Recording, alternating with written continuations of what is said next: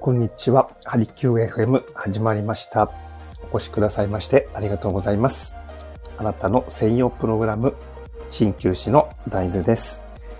本日は3月の5日日曜日、えー、ですね。えー、今日は結構肌寒い朝です。皆さん体調いかがでしょうか？えー、結構ですね、最近、気温のね、えー、寒暖差が激しくなっております。季節の変わり目ですね。体調が崩しやすい時期となっておりますので、皆さん十分にお気をつけください。今日の埼玉は、えー、だいたい5度ですね。まだ5度の気温です。えー、風速が1メーターまあ、2メーター弱ですね。えー、冷たい風が、えー、吹いているので、体をですね、動かして少しこう温めるのにちょうどいいぐらいですかね。はい。えー、もうちらほらですね、開花予想も出て、えー、お花見のシーズン、もうすぐそこまでね、近づいてきましたね。はい。皆さん、お酒はね、結構どうでしょう？人によっていろいろな楽しみ方があると思いますが、はい、今日の一針、お酒についてですね、はい、お伝えしたいと思います。えー、お酒はですね、まあ、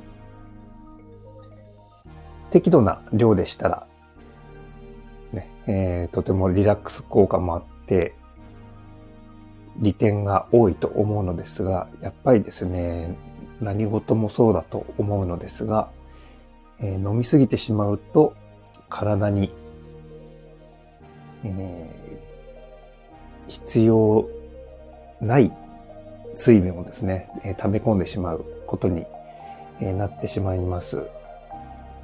ですので、その溜まったですね、余分な水分が、え体に必要な栄養とかをですね、こう吸収するのを、え防いでしまうことがあります。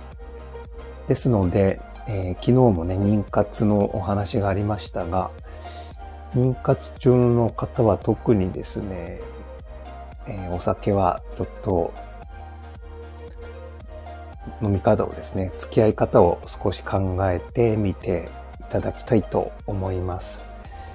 で、体調というのはですね、急にね、今日から変えたので明日からガラッと変わるというものではなくて、やっぱり長年ですね、数年単位で体調は変化してくるものだと思っております。